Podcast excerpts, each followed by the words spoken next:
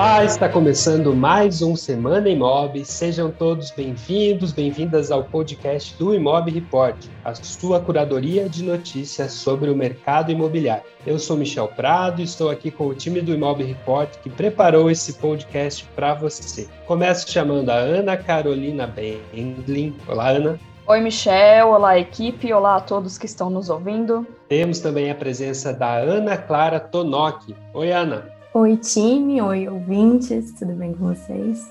E completando o nosso time de jornalistas, temos também o Carlos Simon. Fala, Carlão. Salve, Michel. Olá, equipe do Semana Mob. Saudações aos nossos ouvintes. Temos também aqui nos bastidores dessa gravação o Gabriel Fogaça, que está nos dando todo o apoio necessário para a gente fazer o podcast. O Renato Lopes, que normalmente dá esse apoio para a gente, está de licença médica, como a gente falou na semana passada, e ele vai retornar no nosso próximo episódio. E antes de falar sobre as notícias deste episódio do Semana Imob, nós temos uma surpresa aí para vocês, ouvintes um convidado muito especial que vai acompanhar a nossa gravação aqui hoje como ouvinte e que tem uma palavrinha para vocês. Senhoras e senhores, com vocês, Denis Levati. Seja muito bem-vindo, Denis. Olá, Michel. Olá, time do Mob. Muito bom estar de volta. Olá, pessoal, toda a comunidade que ouve e que consome todos os conteúdos do, do, do Mob Report. É muito bom estar de volta. Obrigado aí pelo espaço. E a gente vai ficar aqui quietinho para a semana que vem a gente voltar ativa. Antes, vale a pena sempre lembrar que a Covid é uma doença muito séria e que máscara salva e vacina sim. Isso tem que ser sempre falado, sempre lembrado. Obrigado por estar de volta. Em breve a gente está participando aí também das notícias mais lidas e mais acessadas da semana. Tênis, seja muito bem-vindo. Você faz toda a diferença aqui para gente e esperamos ansiosos para que você volte a pilotar aqui o episódio com a gente.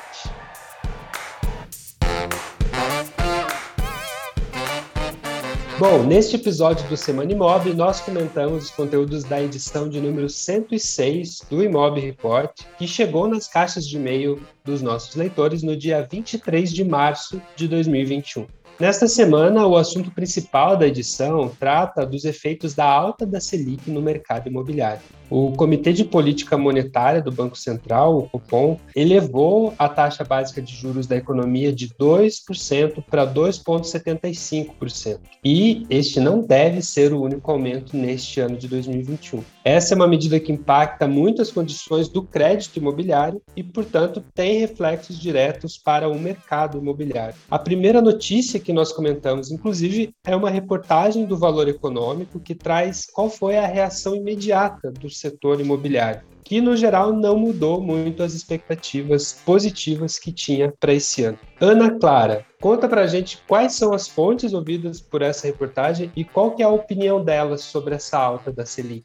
Então, Michel, como você comentou, é por aí mesmo, a expectativa ainda é positiva. O Valor entrevistou a Mora do B, a RNI, a Tecnisa, a Vitacom e a Helbor e tem esse consenso que essa medida de pronto não afeta tanto o setor. Só que o aumento da Selic até o final do ano, que já é esperado, provavelmente irá afetar. Tanto pela perspectiva positiva de que os bancos têm uma gordura para gastar e que por isso imediatamente eles não vão aumentar essas taxas de financiamento, quanto tem uma perspectiva que o mercado imobiliário continua sendo um bom caminho de investimento para investidores conservadores. Então, muito se comentou nessa reportagem os porta-vozes comentaram sobre como o rendimento de aluguel e valorização do imóvel ainda é mais alto do que os investimentos que se reportam à Selic, que mesmo que aumente, não vai valer tanto a pena quanto investir num imóvel. Então, é isso, a expectativa ainda é positiva, ainda que em outra reportagem que a gente traz nessa edição,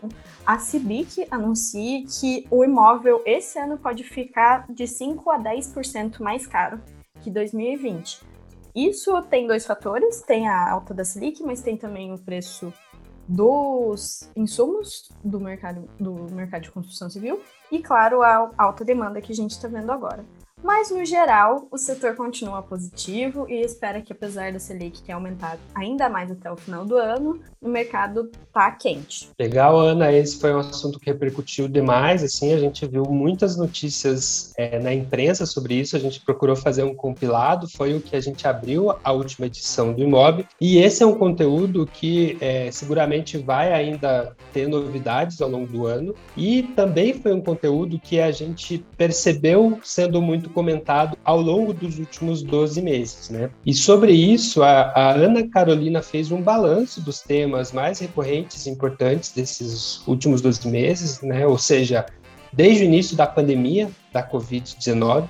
E um dos itens que a Ana lista é justamente os efeitos positivos da baixa da Selic no ano passado, que nós observamos no mercado imobiliário. Mas não apenas, né, Ana? Você também trouxe outros tópicos, né, para esse balanço que você fez é, da pandemia. O que, que você destaca para gente? Isso mesmo, Michel. Tudo isso que a Ana Clara comentou é um reflexo do que já estava acontecendo no ano passado, né? Essa história do, da alta do, dos materiais de construção, a queda da Selic, faz tudo parte aí dos principais destaques desse, desses últimos 12 meses, desde de março do ano passado, quando o mercado imobiliário brasileiro, não só o mercado imobiliário brasileiro, mas como todo o país, começou a sentir os reflexos da pandemia de Covid-19, que já, já estavam atingindo aí o mundo e chegaram no Brasil mais ou menos nessa época, março do ano passado. Então, a gente, nesse conteúdo que a gente publicou no Imob, a gente traz 10 situações, 10 fenômenos, 10 fatos que ocorreram aí durante os últimos 12 anos e impactaram bastante para o mercado imobiliário. O primeiro deles deles é a proibição de despejos, que foi uma discussão que permeou aí todo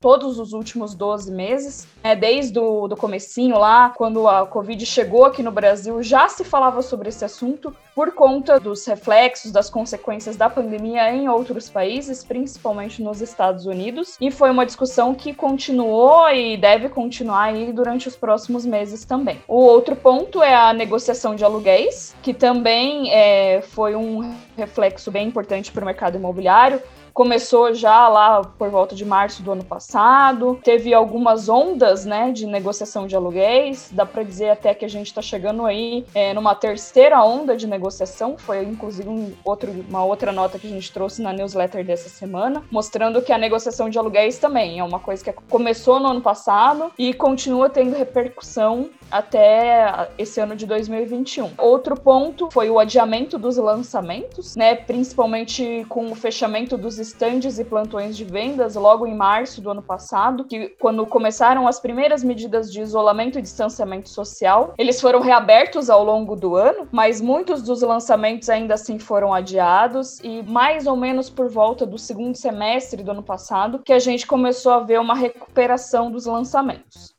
Aí a já citada alta dos preços dos materiais de construção, que também é uma coisa que já veio lá do ano passado e deve ter repercussão nesse ano. Outro destaque do ano passado a gente pode dizer que foi a implementação ou valorização maior do lifelong learning, porque todo mundo foi pego de surpresa, né, pelo que estava acontecendo e teve que reaprender alguns processos, teve que reaprender como lidar com o contato com os clientes. E nesse sentido, houve muitos eventos online, muitas palestras, webinars, lives, inclusive a própria cúpula que é quem promove o Imob Report, organizou alguns desses eventos destinados aí a treinamento, capacitação dos agentes imobiliários no último ano. Outra situação que a gente viu com bastante frequência ao longo desses últimos 12 meses foi uma procura maior por imóveis mais espaçosos e longe dos grandes centros, com valorização de cômodos e espaços residenciais que a gente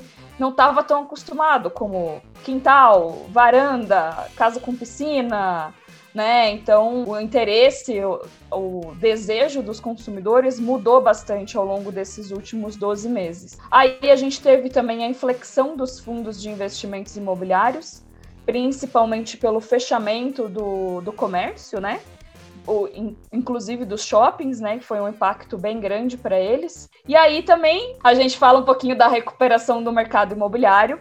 E aí que eu volto lá naquilo que a Ana Clara estava falando da queda da taxa da Selic, porque certamente esse foi um dos fatores que contribuiu bastante para a recuperação do mercado imobiliário, principalmente por conta da ampliação do crédito imobiliário, né? Então aí a gente viu bastante procura pelos financiamentos ao longo dos últimos 12 meses e agora a gente está acompanhando aí se essa tendência vai permanecer ou não, dependendo de como como for essa evolução aí da Selic ao longo desse ano de 2021. Legal, Ana, quando a gente fala dos efeitos da baixa da Selic, a gente tem dois efeitos importantes né, para o mercado imobiliário. O primeiro é esse que a Ana comenta, da expansão do crédito imobiliário. O crédito imobiliário, né, as linhas de crédito disponíveis pelos bancos públicos e privados, se baseia na taxa da Selic, então a gente, à medida que teve uma baixa na Selic, teve também condições mais favoráveis de taxas para o crédito imobiliário.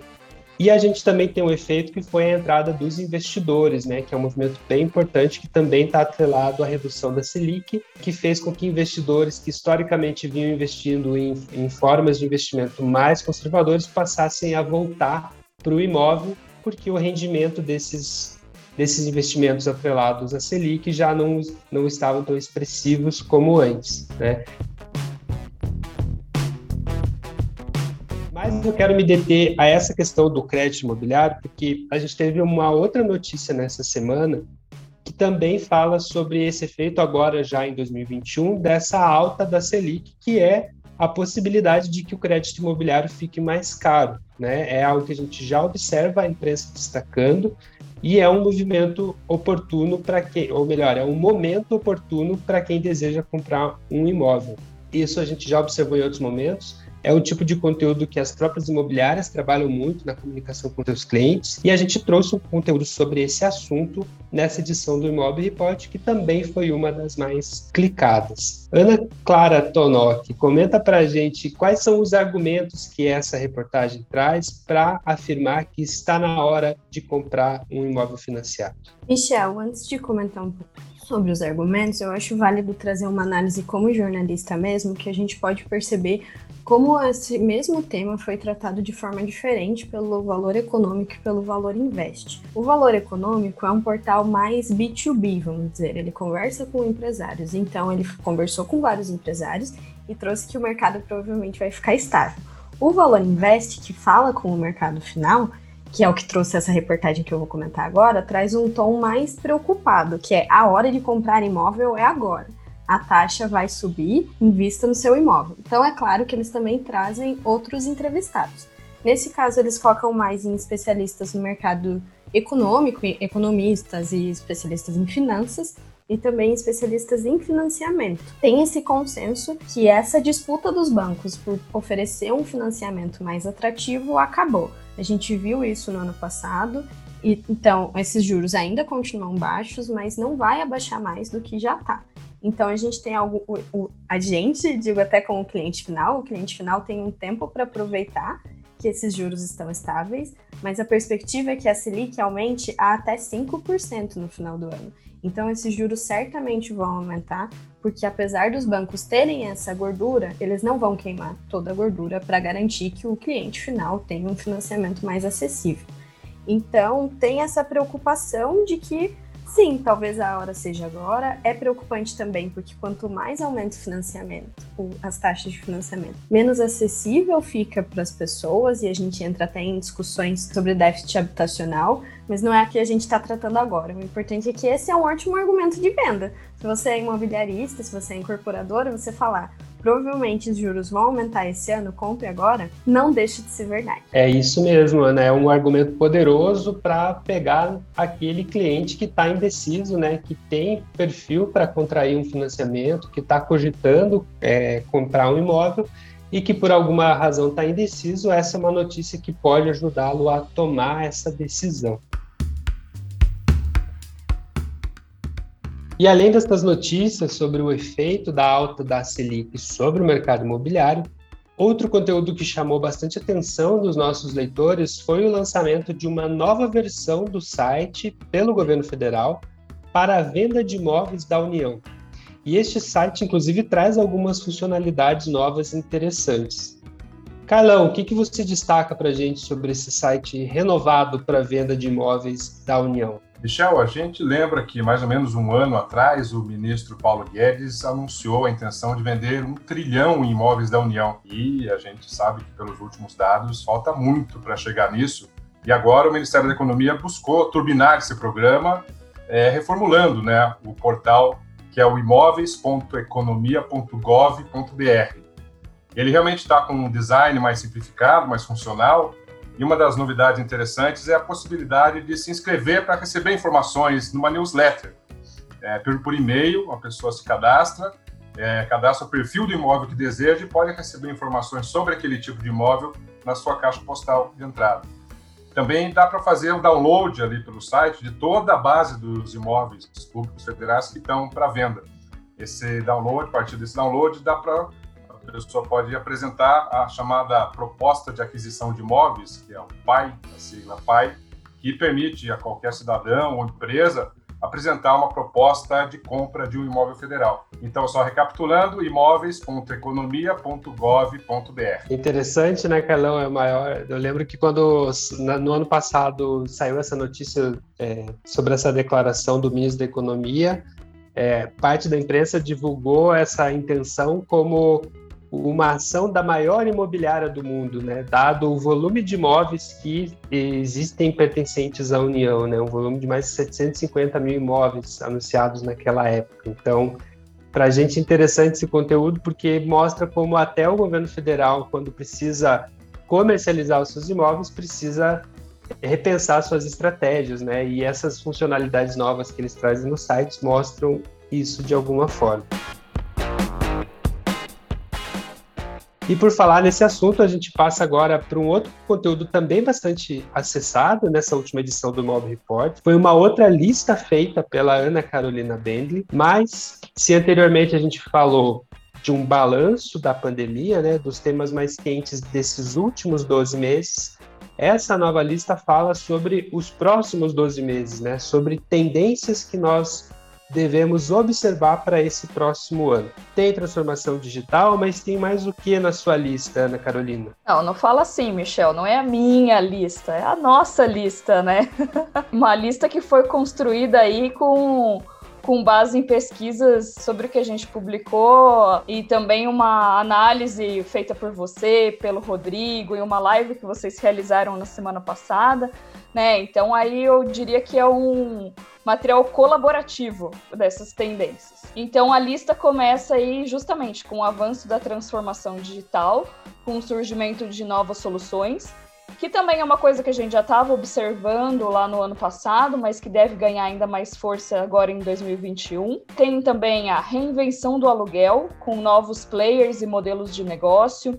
É, aqui no Imob, por exemplo, a gente já falou sobre a chegada da EXP ao Brasil, né? Então deve dar uma movimentada aí no, no mercado imobiliário nesse ano, com a chegada da XP e outros players também, mas também novos modelos de negócio como moradia hassle-free, aluguel por temporada, moradia compartilhada, são algumas tendências aí que a gente tem observado no mercado. Terceira tendência seria a revisão dos indicadores de aluguel e da construção civil. Isso porque a gente está com aquela discussão já há alguns meses sobre a alta do IGPM, se troca o IGPM pelo IPCA ou não, como é que fica essa questão para o reajuste dos contratos de aluguel, e também aí a uma reflexão também sobre a utilização do INCC para reajuste do preço dos materiais de construção.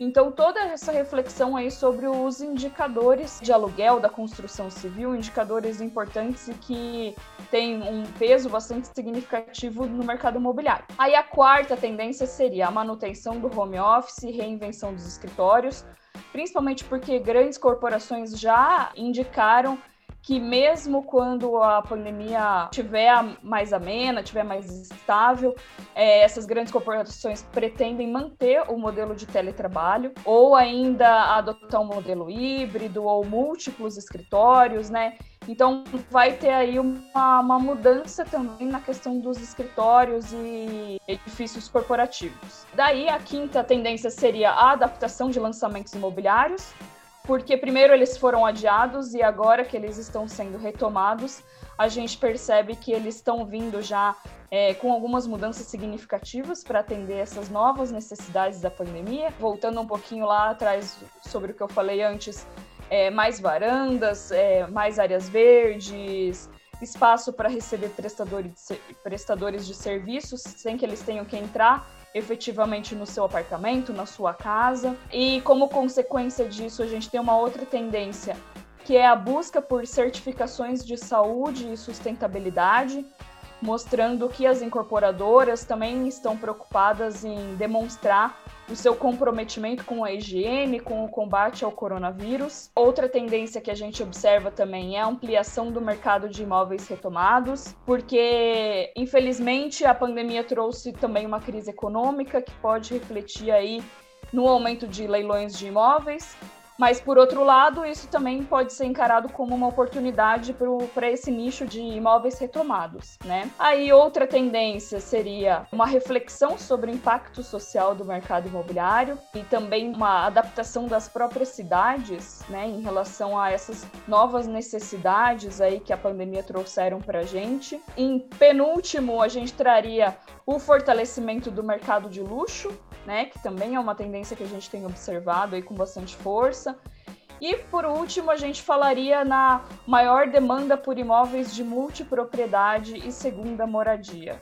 Porque como a gente tem passado muito tempo em casa, todo mundo está procurando aí opções para poder mudar os ares, se distrair e a multipropriedade a segunda moradia tem se tornado opções atrativas né, para quem pode realmente fazer um, investimento como esse, justamente para poder passar um fim de semana em outro lugar, mudar de ares, ver um pouquinho mais de natureza. Então, também é uma, um desejo aí de todos nós, né, um pouquinho mais de espaço, de liberdade mas sempre com consciência assim de continuar com as medidas de combate ao coronavírus para que a pandemia não piore ainda mais. Legal, Ana, você vê, são uma, é uma série de tendências para o mercado imobiliário. Muitas dessas que a Ana comenta dizem respeito à forma como se desenham os empreendimentos, né? Você tem desde mudanças no projeto para atender mudanças na demanda, né? Ou seja, mudanças naquilo que passa a fazer mais sentido para os consumidores neste momento. A pandemia deixou mais claro algumas dessas demandas que a Ana citou aqui. E a gente também tem condições de ordem econômica, né, do negócio da incorporação mesmo, que também fazem com que boa parte dos empreendimentos sejam revistos. Lembro aqui um movimento que a gente está observando, que é essa, essa releitura de empreendimentos econômicos para as faixas iniciais do programa Casa Verde Amarela, sendo reformulados para uma faixa superior, para alcançar um público com ticket mais elevado, em razão de esse negócio do imóvel econômico hoje ter uma margem muito mais apertada, muito em razão do aumento dos custos dos materiais de construção, né, que é um, um item importante na planilha de custos do empreendimento econômico. Então, essa seguramente é uma tendência que a gente vai ver se descentralizar de várias formas. E eu lembro que no episódio anterior do Semana Imob, o Carlão também trouxe aqui como dica de leitura um conteúdo que ele produziu sobre imóveis multifamiliares, né, o multifamily, que diz respeito também à forma como os empreendimentos são pensados já desde a sua origem como negócio, inclusive. E esse conteúdo feito pelo Carlão também foi um dos conteúdos bastante acessados nessa última semana. Inclusive, gerou aí alguns comentários nas redes sociais. Eu aproveito para destacar aqui a nossa leitora, a Ingrid Martins, corretora de imóveis lá no Guarujá, que sempre comenta e responde os conteúdos aqui feitos pelo imóvel. E nessa matéria, então, sobre multifamily, o Carlão trouxe a visão da Adora Incorporadora, lá de Florianópolis, sobre esse mercado. Então, Carlão, quero que você comente para a gente quais são as oportunidades que a Dori vê neste segmento de multifamily. Isso, Michel. A gente lembra que o imóvel multifamiliar ou multifamily property é aquela propriedade residencial que é composta por várias unidades e é controlada por um mesmo investidor ou então um grupo de investidores com objetivo de locação. É aquele mercado que é muito desenvolvido nos Estados Unidos, inclusive é o que gera mais valor dentro do segmento imobiliário e tem uma similaridade aqui com o mercado de shopping center no Brasil, claro que com a diferença de que o administrador gerencia lojas e não propriedades residenciais. a gente traçou um panorama do mercado americano e, em paralelo, aqui no Brasil, que é ainda muito incipiente. A gente citou o pioneiro, digamos assim, que é a JF Living, que é o braço da JF Realty, que é aquela empresa, aquela holding, né, que é controlada pelo Jorge Felipe Lema, filho do mega empresário Jorge Paulo Lema, da Ambev e outras. E a JF Living tem esse modelo já em São Paulo, desde 2015, inclusive, com um portfólio de mais de 600 unidades. E outras incorporadoras de menor porte também começam a olhar para esse mercado e a gente identificou um estudioso desse tema, que é o Rogério Souza, lá da Adore de Florianópolis, como você comentou. O Rogério, ele, ele estudou muito o mercado americano e contou os planos de transformar a sua incorporadora lá em Florianópolis numa empresa especializada no mercado de multifamily property. Ele vê só dois gargalos aqui no Brasil de que uh, impede ainda a massificação desse tipo de empreendimento. O primeiro, na visão dele, é a necessidade de investir com capital próprio, diferente do que acontece lá nos Estados Unidos, onde os bancos já emprestam dinheiro usando a própria rentabilidade anual prevista nesse complexo multifamily como um critério para o crédito. E o segundo gargalo, na visão do Rogério, é a falta de liquidez para o pequeno investidor, aquela pessoa que coloca um dinheiro para investir, de repente precisa sair do negócio por alguma razão, não tem um mercado para que ele possa revender essa participação. É muito difícil encontrar. Então, superados esses gargalos, na visão do Rogério, o Brasil tem um potencial gigante de crescer nesse mercado. E mesmo assim, ele ainda assim ele vê com bons olhos o investimento atual, dada aí principalmente, como a gente já comentou nesse episódio, a situação de juros do país, a, a situação de investidores buscando rentabilidade maior. A gente pesquisou sobre o tema lá nos Estados Unidos, a rentabilidade em dólar né, é de 5% a 8%, isso num país que tem um juro baixíssimo, muito menor que o nosso.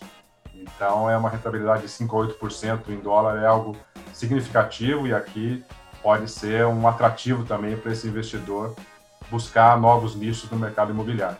Legal, Carlão. Eu lembro que esse é um conteúdo que a gente recebeu como sugestão né, do, de, do nosso leitor, e aí eu reforço o pedido para que você que nos acompanha, que quer saber mais sobre algum assunto, quer entender melhor sobre alguma, algum empreendimento, algum conceito, algum projeto novo dentro do mercado imobiliário, manda sua sugestão para a gente, que a gente vai inserir aqui na nossa pauta para compartilhar com vocês. Bom, chegou a hora daquele momento de sempre aqui no Semana Imob em que a gente traz uma dica de leitura para o seu fim de semana. E a nossa dica de hoje é um artigo de retorno do Denis Levati, no qual ele comenta sobre essa experiência de recuperação pós-Covid. É um relato pessoal do Denis sobre esse momento que ele vem passando e que pode ajudar você a entender como administrar com a sua equipe ou mesmo com a sua família, né, essa etapa tão importante de recuperação para quem contraiu a Covid-19. É um conteúdo diferente do que você está habituado a ver aqui no Imob, mas, como eu disse, é um conteúdo que nós entendemos que é importante que seja falado sobre, sobretudo neste momento né, de maior agravamento da pandemia. Então, fica a dica aí de leitura, leia, compartilhe com a sua rede e, se puder, fique em casa.